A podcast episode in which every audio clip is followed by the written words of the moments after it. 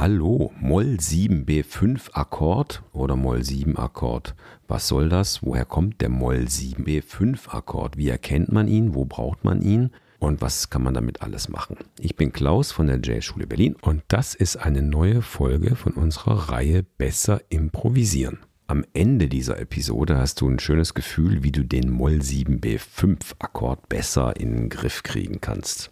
Okay, los geht's. Hör mal. Hier ist eine Molltonleiter. Bis zur Quinte. 1, 2, kleine Terz, 4, 5. Jetzt kommt ein besonderer Ton, nämlich in, in unserem reinen Moll ist die kleine Sechste. Ja, es gibt dieses schöne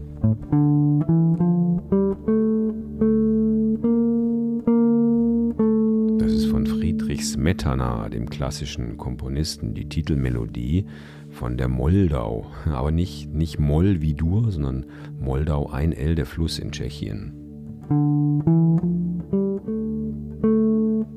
Hier ist sie, die kleine 6. Was macht die kleine 6 in dieser Skala? Hör mal. Hier ist der Grundton im Vergleich zur kleinen 6. Nehmen wir mal die große 6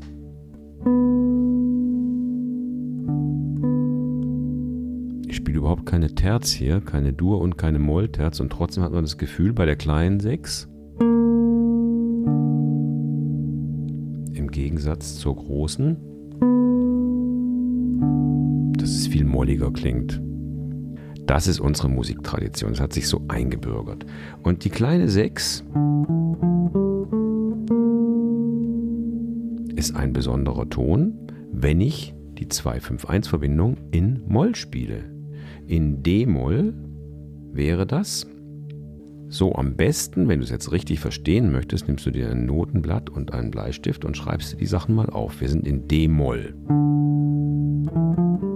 Die Quinte ist ein A und ein B-Flat ist die kleine 6. Jetzt schreiben wir uns eine 2-5-1-Verbindung auf in D-Moll. Das ist von D aus gesehen. D-Moll ist die Tonika. Und E, der Akkord auf E, ist eben die zweite Stufe in Moll. Und da kommt natürlicherweise dann dieser kleine, die kleine Sechste vor, aber in E ist das B dann eine B5. Somit entsteht dann der Moll 7 B5 Akkord.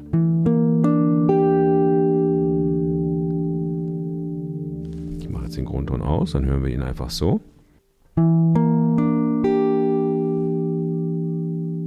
Geht dann zur Dominante A7. So, und der Moll 7 B5 Akkord hat eben diesen wichtigen Ton, von dem wir gerade gesprochen haben, drin. Wenn er ihn nicht drin hat, klingt er eben so.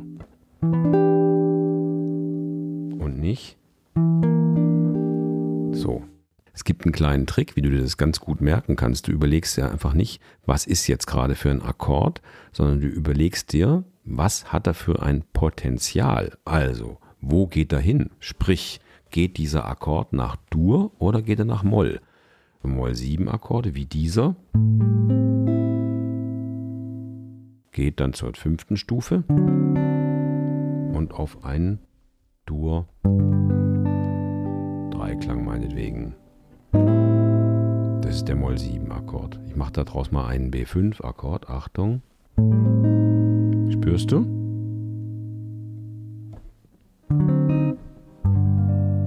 Er hat das Potenzial nach Moll zu gehen. Nochmal.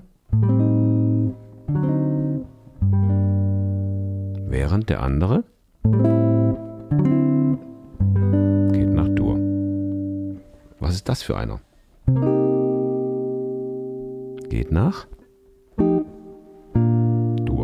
Sonst wäre es ein ganz anderer Klang, richtig? Noch ein?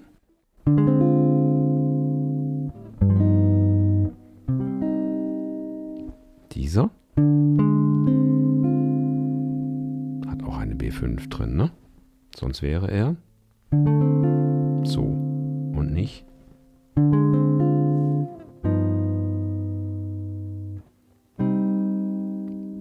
So, und Schmankerl noch für die Fortgeschrittenen unter euch.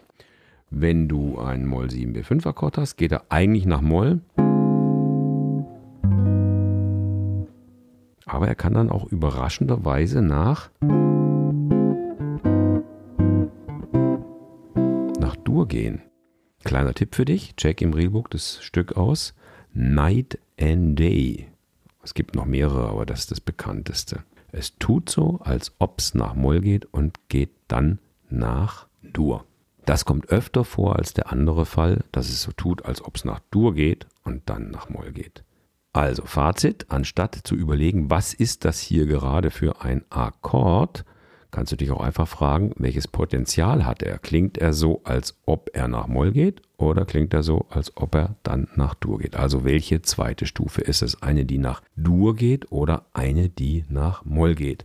Und ansonsten schlage ich vor, trag dich gerne hier in unseren Newsletter ein, dann verpasst du keine Folge mehr von Besser improvisieren. Also viel Spaß beim Moll 7 B5 Akkord erkennen und bis zum nächsten Mal. Tschüss.